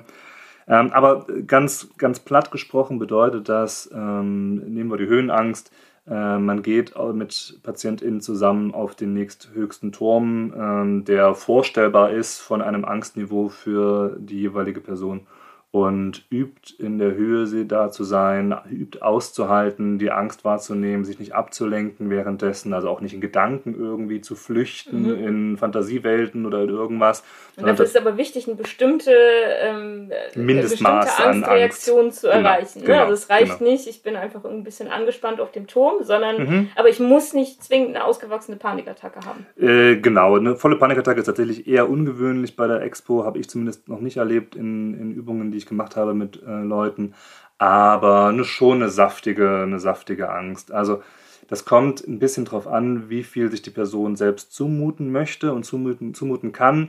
Die, die Lehrbuchmeinung wäre, umso stärker, umso intensiver die Angst, umso schneller, umso leichter diese Gewöhnungs- oder Habituationsreaktion. Das nennt man dann Flooding, bedeutet sehr viel Angst in sehr kurzer Zeit. Ich sage jetzt mal ganz auch platt wieder, ähm, jemanden mit Spinnenphobie in eine Kiste voll mit Spinnen zu packen. Ne? Das würde man auch wieder moralisch-rechtlich so nicht machen. Das würde ich nicht aber, tun, glaube ich. Genau. Ähm, aber so die, die, das steckt da so als Idee dahinter. Äh, in meiner praktischen Erfahrung muss ich sagen, ähm, habe ich eher mit so einer graduierten Vorgehen gearbeitet. Graduiert bedeutet, man startet eben mit einem Niveau von Angst, was für die Leute noch gerade so aushaltbar ist, aber schon deutlich genug, dass es Angst macht. Ähm, und wenn dann eine Gewöhnung an diese Situation ist, zum Beispiel, ich habe mich daran gewöhnt, auf der sechsten Leiterstufe zu stehen, ähm, nach fünf bis 120 äh, Minuten, ähm, dann gehe ich auf die nächste Leiterstufe und habe wieder Angst und merke, dass dann wieder eine Gewöhnung stattfindet. Und das klappt mit einer relativ hohen Erfolgsquote, zumindest bei diesen klassischen ähm, Phobien, bei den klassischen Ängsten relativ gut, ist aber für die Person tatsächlich mit ganz, ganz viel ähm, unangenehmen Gefühl und Widerstand verbunden, weil ja genau das hervorgerufen wird, was die Leute eigentlich nicht haben möchten, ja. nämlich starke Angst.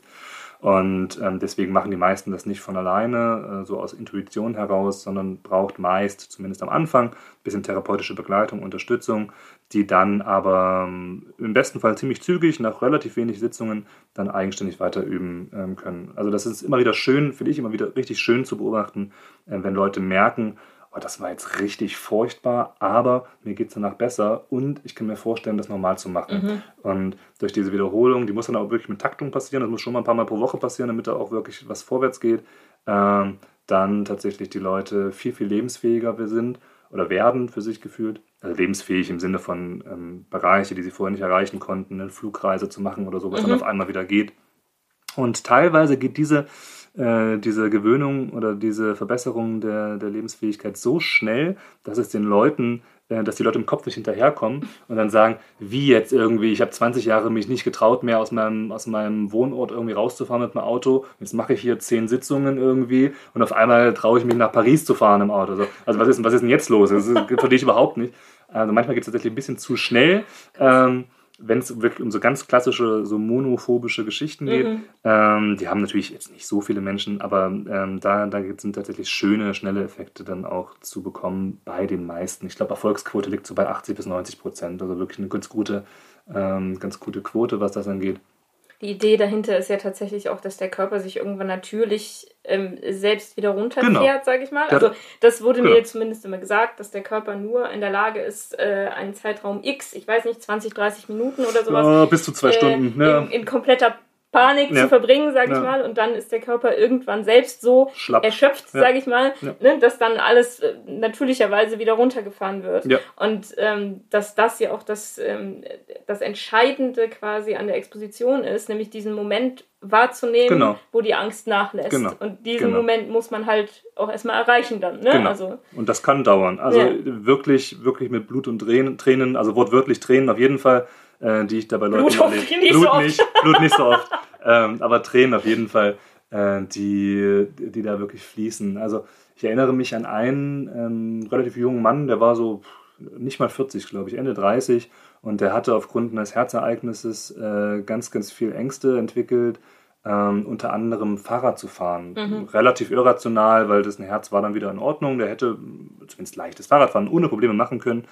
Und dann sind wir quasi, weil die Angst so stark bei ihm gewesen ist, nicht mal auf ein echtes Fahrrad gestiegen. Das war quasi schon zu viel, äh, sondern noch eine Stufe vorher. Wir sind nur in Gedanken durchgegangen. Also wir haben quasi so im Kopf visualisiert ein Bild von, ähm, ich stehe vor dem Fahrrad, mhm. ich stelle mir vor, auf das Fahrrad zu steigen. Und ähm, allein diese Vorstellung hat dazu geführt, dass dieser junge, fitte, also auch sportlich fitte Mann ähm, vor mir saß und äh, quasi mit geschlossenen Augen angefangen hat zu schwitzen, ähm, also richtig nasse Handflächen zu bekommen. Das T-Shirt war durchgeschwitzt am Ende wow. dieser, dieser 10-, 15-minütigen Vorstellung. Nur bei dem Bild davon darüber nachzudenken, äh, ich steige wieder auf ein Fahrrad an der Stelle. Also auch da eine relativ klassische phobische Sache, die in seinem Fall mehr mit, mit Herzängsten zu tun hatte dann. Ähm, aber wo, wo man eben nicht einsteigen kann oder moralisch gesehen vielleicht nicht einsteigen sollte mit, naja, Sie sind fit, Sie können auf dem Fahrrad steigen, jetzt machen wir mal eine 30 Kilometer Tour irgendwo hin, ähm, sondern dann eben sagt, okay, wenn das noch zu viel ist, ähm, dann fängt es eben mit, mit äh, in Sensu, ähm, also in, in Vorstellungen im Kopf sozusagen, mit mhm. Übungen in dieser Richtung an, gibt es auch. Also das wäre erstmal Expositionstherapie. Genau. Ein Stück weit macht sie das, glaube ich, auch. Ja, mindestens indirekt, ähm, ja. Also ich glaube nicht, nicht therapeutisch angeleitet. Genau. Da kann ich mich nicht dran erinnern. Es ist, glaube ich, eher so, dass sie halt ähm, selber versucht, Situationen ähm, zu managen, in denen sie Angst hat. Und sie spricht mit einer befreundeten Psychotherapeutin, glaube ich, äh, die ihr dazu rät, am Ende nicht nur zu akzeptieren und anzunehmen, dass sie die Angst hat, sondern die Angst zu lieben. Ja. Und ähm, ich bin schon bei meiner ersten Lektüre, also das Buch ist ja 2018 erschienen, da habe ich das auch gelesen und ich bin schon bei der ersten Lektüre darüber gestolpert, weil ich dachte, nein, einfach nein. Ähm, und ich bin jetzt mehr oder weniger wieder drüber gestolpert, weil ähm, also nicht, dass ich das irgendwie schlecht reden möchte und ähm, ich bin voller Bewunderung und Respekt für Leute, die sagen, ich habe das geschafft, meine Angst nicht nur anzunehmen, ja. sondern meine Angst zu lieben. Aber es fällt mir wahnsinnig schwer, etwas zu lieben, was mich in meiner Lebensgestaltung und meinem Alltagsverhalten einfach derart ähm, beschneidet immer wieder, ja. ähm, dem gegenüber irgendwie Liebe zu empfinden oder irgendeine Form von, von positiver Zuneigung. Ja. Ähm, nun hast du aber gesagt, dass du das eigentlich für eine ganz gute Sache Ich, halt ich finde das, find das ganz, ganz, ganz, ganz wichtig. So, oder und ganz, jetzt wüsste ich aber gerne, was, was denn daran irgendwie das Gute ist und äh, wie man das um Himmels Willen dann erreichen soll, wenn man so sich das so wenig vorstellen kann, dass, wie man da Jetzt machen, wir, jetzt machen wir jetzt keine Therapiestunde draus, Nein, um aber ähm, die, die Idee. Warum ist, ist das gut? Ist erstmal meine Frage. Warum, warum ist das gut? Warum sollte man äh, sich Mühe geben, das zu erreichen? Also die, ähm, die Idee ist oder macht vielleicht dann Sinn, wenn man sagt, die Angst, so nachvollziehbar, furchtbar und einschränkend äh, die ist, äh, ist sie Teil von einem. Und was klingt gesünder? Ein Teil von sich selbst zu hassen oder ein Teil von sich selbst zu lieben? Aber kann man dem nicht einfach.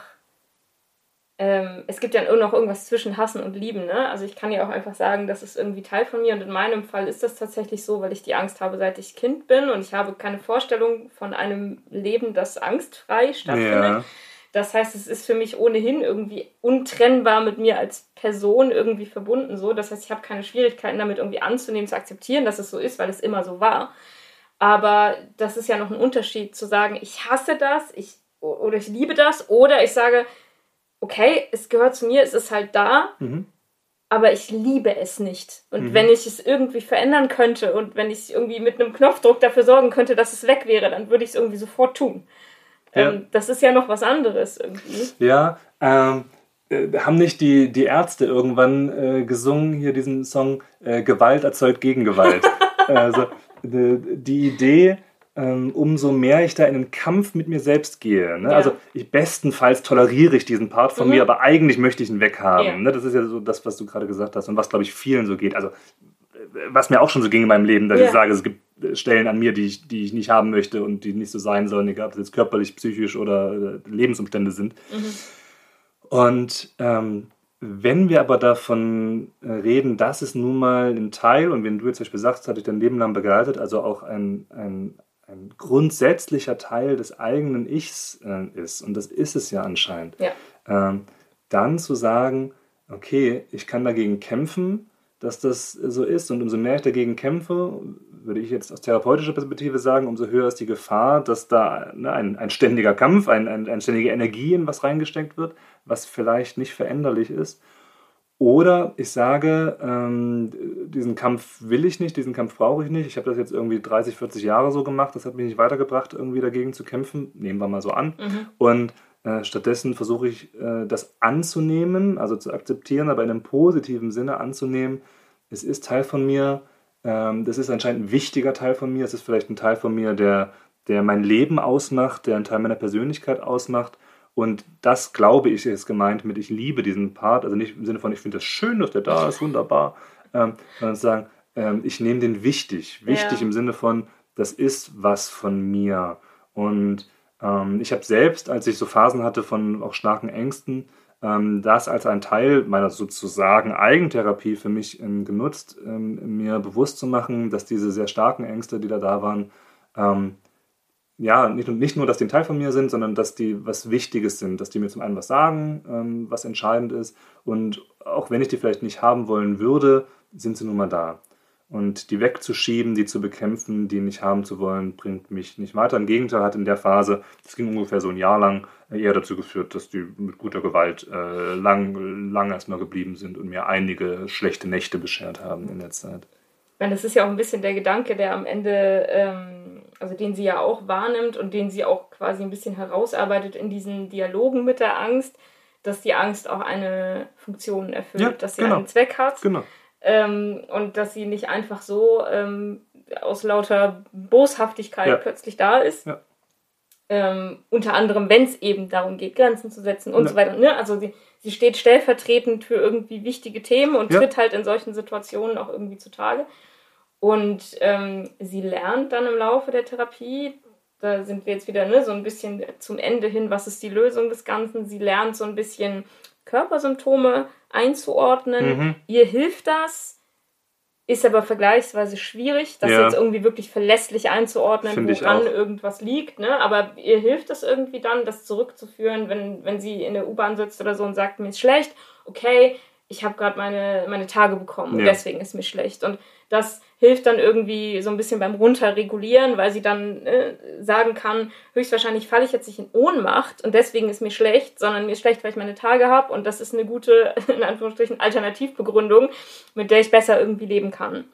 Ähm, und ähm, sie, das hast du vorhin schon mal angesprochen, als es auch so ein bisschen um Grenzen ging, sie entscheidet sich dafür, ähm, zwei Tage in der Woche abends für sich zu reservieren, wo sie keine Termine hat, wo sie keine Leute trifft, wo sie einfach zu Hause irgendwie so sein kann, wie sie irgendwie gerade ist und wie sie sich fühlt. Und ähm, das habe ich für mich so ein bisschen zusammengefasst unter Choose Your Battles. Du ja. musst nicht äh, in jeder Situation, die dir irgendwie Angst macht oder die, die dir unangenehm ist, äh, konfrontieren. Du musst nicht nonstop auf diesem konfrontativen Kurs sein. Du darfst dir auch Auszeiten nehmen und insbesondere merkt sie ja selbst, dass das, ähm, da hast du gleich auch noch was zu sagen, zu kein Vermeidungsverhalten ist, ja. sondern ein, ein Selbstfürsorgeverhalten ist, sage ich jetzt mal, weil sie festgestellt hat, dass es ihr einfach nicht gut geht, wenn sie jeden Tag vollknallt mit Terminen und mit Leuten, weil sie eben eine Person ist, die Zeit für sich selber braucht und genau. sich diesen Raum auch nehmen muss. Und das ist, glaube ich, eine wichtige Erkenntnis, die sie im Laufe der Zeit hat. Es ist in Ordnung, mir diesen Raum zu nehmen. Und es tut mir am Ende sogar gut, äh, ihn zu nehmen, weil mich das runterreguliert, weil mich das entstresst und weil ich einfach eine Person bin, die das braucht. So cool. andere Leute laden auf im Kontakt, ne, mit möglichst viel Kontakt mit anderen Menschen. Das ist dann was, was sie irgendwie ne, wieder, wieder auf Spur bringt. Und äh, wenn Leute eher introvertiert sind, was ich jetzt bei, bei ihr schon so, ne, so die, es, die ja. Idee habe, vielleicht, dass sie eher so ein introvertierterer Mensch ist, dann braucht sie eben genau die Phasen ohne permanente Beanspruchung, sei es nur soziale Beanspruchung oder durch Arbeit oder was auch immer. Und das ist, glaube ich, eine wichtige Erkenntnis, die sie am Ende hat. Ja, also ähm, ich würde sogar noch weitergehen, dass diese beiden Tage, die sie sich da dann freinimmt, schlussendlich äh, wöchentlich, dass das nicht nur Selbstfürsorge ist, das ist es auch und das ist gut und das ist wichtig und das ist übrigens auch nichts Unnormales, mhm. dass man irgendwie zwei Tage ja. in der Woche mal nicht einen Termin am Abend haben möchte. Ähm, nee, ich würde aber noch weitergehen und sagen, das ist für sie zumindest sicherlich zu Beginn sogar eine Art von Konfrontation, weil wenn wir davon ausgehen, sie hat eine soziale Phobie, sie hat Sorge davon, wie werde ich bewertet, werde ich bewertet als unzureichend, als schlecht, als nicht leistungsfähig, als solche Sachen, dann ist ja einer Freundin oder der, der, der Chefin oder irgendwas zu sagen, heute Abend kann ich nicht mhm. oder heute Abend will ich nicht, da habe ich nicht die Energie für, ist ja eine konfrontative Situation okay. für jemanden, der Angst vor dieser Bewertung hat. Dahingehend würde ich sogar sagen, ähm, nicht nur Selbstfürsorge. Und zum anderen, ähm, was, äh, was, was du so als Choose Your Battles ähm, bezeichnest, ähm, ich finde das wichtig, äh, Konfrontationstherapie, wenn man die denn macht, das ist ja nicht die einzige Form irgendwie mhm. Psychotherapie, aber wenn man die denn macht, ähm, zu betrachten wie eine Art Sporttraining.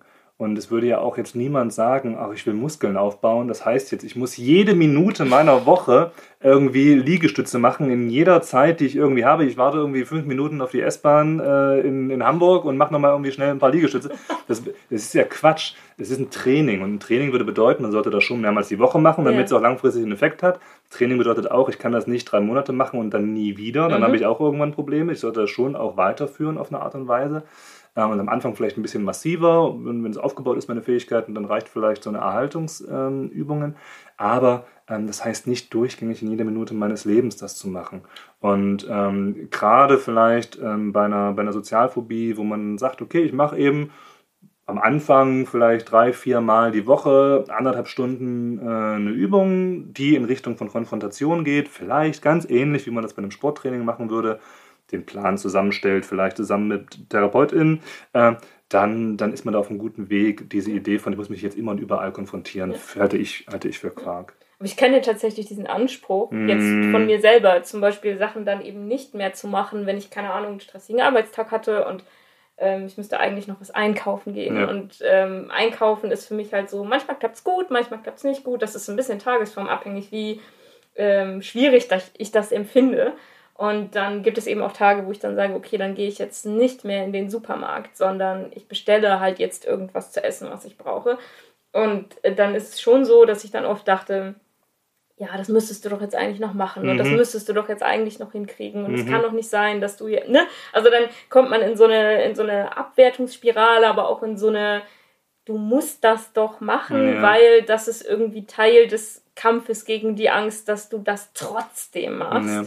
Und es ist halt immer noch so, so ein Lerneffekt äh, für mich, mir ins Gedächtnis zu rufen. Nein, ich muss das aber nicht genau. immer machen. Und wenn genau. ich jetzt feststelle, es würde mich eher, ähm, es würde eher dazu führen, dass es mir noch schlechter geht heute, weil es einfach für den heutigen Tag zu viel ist, das auch noch oben drauf zu setzen, zu vielleicht noch 3000 anderen Sachen, die da noch waren, ähm, dann ist das auch irgendwie eine valide Entscheidung und dann bedeutet es nicht, dass ich mich jetzt äh, drücke oder ne, dass ich irgendwie so sehr vermeide, dass man es kritisieren müsste, sondern ich entscheide an ja. dem Tag einfach, okay, heute ist nicht der Tag, ja. morgen kann aber der Tag sein. So. Ich nehme nochmal diese Sportmetapher. Wenn man aus irgendeinem Grund äh, an einem Tag zehn Stunden auf dem Bau gearbeitet hat, dann würde man sich auch nicht vornehmen, jetzt an dem Feierabend noch irgendwie anderthalb Stunden ins Fitnessstudio zu gehen.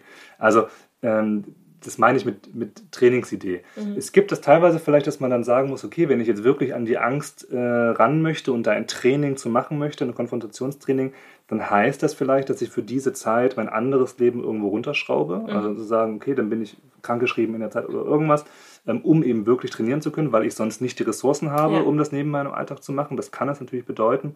Aber ich gebe dir recht, es kann total sinnlos sein, zu sagen, ich habe meine Ressourcen für heute eh schon aufgebraucht und will jetzt noch nach oben eine Konfrontation machen.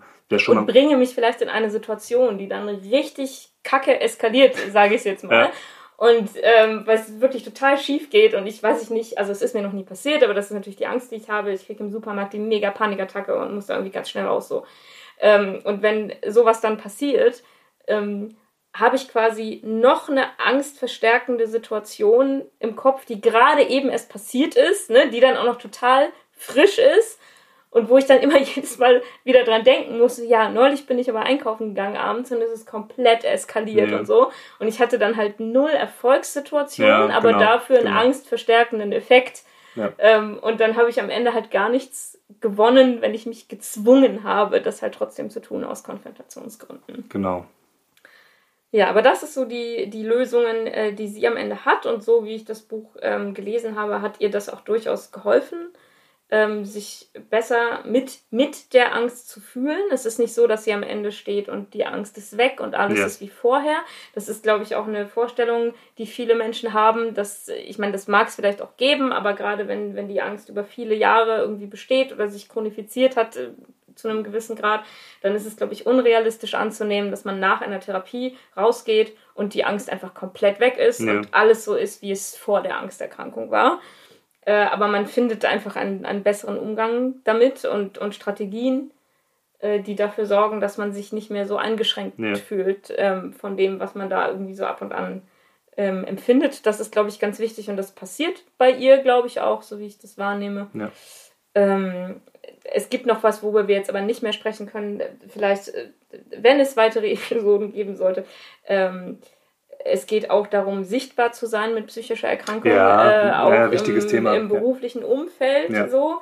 Ähm, weil das auch eine große Angst ist, die sie hat, ähm, ja. wenn, sie, wenn sie dieses Buch schreibt, beziehungsweise sie hat vorher auch ähm, einen Artikel über ähm, Angststörungen geschrieben und äh, den auch so persönlich gestaltet, dass eben ne, zu lesen war, dass sie selbst betroffen ist. Und sie natürlich die ganze Zeit Angst hatte, okay, jetzt stecke ich in dieser Schublade drin und jetzt gucken mich alle Leute an und ja. sagen, okay, jetzt bin ich die mit der Angststörung ja. und oder jetzt trauen mir Menschen bestimmte Sachen nicht mehr zu, weil ich öffentlich gesagt habe, ich bin die mit der Angststörung. Ähm, das würde jetzt zu weit führen und das äh, trifft ja auch auf viele andere ja, äh, psychische genau, Erkrankungen genau. zu, mit denen man in irgendeiner Art und Weise öffentlich äh, sichtbar ist oder im beruflichen Umfeld. Ähm, aber vielleicht um das äh, abzuschließen, was hat dir am Buch gefallen oder findest du das Buch sinnvoll oder würdest du zum Beispiel, wenn ähm, eine Patientin oder ein Patient zu dir käme mit einer Angsterkrankung, würdest du dem dazu raten oder der dazu raten, das Buch zu lesen, weil der Podcast heißt ja auch Bibliotherapie und vielleicht sprechen wir irgendwann auch mal darüber, dass das nicht nur ein schönes Wortspiel ja. ist, sondern auch ein therapeutisches Verfahren. Ja. Aber würdest du Betroffenen dieses Buch empfehlen, es zu lesen? Also, ähm, ich glaube, ich würde es empfehlen, wenn jemand sagt, äh, er möchte eine betroffene Perspektive, also aus anderer Sicht zu haben. Ich bin persönlich der Meinung, dass ein persönlicher Kontakt mit anderen Menschen, die auch eine Angststörung haben, vielleicht nochmal hilfreicher ist, aber wäre auf jeden Fall eine Form, um da eine Perspektive zu haben. Ähm, da die Herangehensweise, die beschrieben wird, relativ wenig mit der zu tun hat, die ich in einer Therapie machen würde bei einer, bei einer ähm, Angststörung, wäre es ein bisschen schwierig, weil dann unterschiedliche Arten und Weisen vielleicht vermittelt werden und eine Person eventuell ein bisschen durcheinander bringen. Eine andere ja. äh, Erwartung genau, entsteht dann genau, die Therapie abläuft. Genau, das ja. könnte es ein bisschen schwierig machen. Aber äh, wenn die Frage ist, wem würde ich das empfehlen? Ähm, ich würde es auf jeden Fall Menschen empfehlen, die therapeutisch arbeiten. Also um da einfach nochmal eine Idee zu bekommen äh, von der, von der Patientenperspektive sozusagen. Ähm, und meine Gegenfrage wäre, aus literarischer Perspektive, äh, findest du es empfehlenswert? Ja, also ich fand es Klare damals, Antwort. Äh, ja, äh, ich fand es damals schon empfehlenswert. Ich habe auch für meinen damaligen Blog äh, ein Interview mit Franziska Seibold gemacht, ein schriftliches. Und ähm, ich finde den Ton, den sie anschlägt, sehr angenehm, weil er, wie gesagt, trotzdem diese humoristische Komponente hat. Und mir persönlich, das ist aber auch ein persönliches Ding, mir persönlich liegt Humor auch ja. als Coping Mechanismus. Ja. So, also ich, ich brauche das irgendwie, dass nicht alles so super bierernst ist und ich, ich bin auch in der Lage, mich selber zu lachen und über den Quatsch zu lachen, den mein Gehirn manchmal so macht. Ja. Und deswegen äh, finde ich literarisch den Umgang gut, das auch auf so einer humoristischen Ebene zu verhandeln, ohne es ins Lächerliche zu ziehen, ja. natürlich. Und äh, ich finde, ihr gelingt das, ja. es nicht lächerlich zu machen, aber es auch nicht als totalen Weltuntergang äh, zu beschreiben. Mhm. Also sie kriegt da irgendwie den Spagat, finde ich, ganz gut hin. Und ich glaube, ähm, um das aus betroffenen Perspektive zu sagen, ich glaube, das Buch zu lesen, das ging mir jetzt auch wieder so an manchen Stellen, wo ich halt immer dachte, ja, genau, das ist so in so kurze prägnante Schön. Sätze ja. gegossen. Gen genau so ist das. Okay. Und wenn ich jemandem äh, beschreiben wollte, wie das ist, ja. dann wäre so ein Satz oder so ein Abschnitt, wie sie da manchmal Sachen drin hat, ähm, auch diese Beschreibung von, von Tagesformen. Also sie sagt zum Beispiel, sie hat manchmal Schildkrötentage, wo alles so an ihr abprallt. Also ja. wo sie das Gefühl hat, sie ist echt gut äh, gepanzert quasi und äh, Sachen, die sie sonst irgendwie aus der Ruhe bringen oder stressen würden, die prallen an diesen Tagen einfach an ihr ab. Ja. Und dann hat sie aber auch Siebtage, wo so alles durch sie durchgeht, so ungefiltert sie irgendwie jeder Reiz trifft und sie da auch total drauf, in Anführungsstrichen, überreagiert, weil halt irgendwann der Speicher voll ist, ne? Wenn ich von allen Seiten irgendwie alles mitkriege und das nicht filtern kann. Und von solchen Bildern und, und ähm, Formulierungen hat sie ganz, ganz viel äh, in diesem Text. Und das macht es sehr anschaulich für Leute, die es nicht kennen und macht es aber auch sehr verständlich für Leute, die es kennen und die sich dann darin wiederfinden können. Und ich glaube, das ist ein großer, eine große Qualität, ja. ähm, die das Buch hat. Dementsprechend würde ich das auf jeden Fall empfehlen, allen Leuten, die daran interessiert sind und die betroffen sind, egal, ähm, einfach allen, die sich mit dem Thema beschäftigen wollen, würde ich sagen. Und dann haben wir jetzt ziemlich viel geredet, ne? Ziemlich viel geredet. Normalerweise soll ich immer zuhören und nicht reden, ne? beruflich. Tja, das, ich finde es schön, dass wir die asymmetrische Kommunikationssituation jetzt hier mal aufgelöst haben.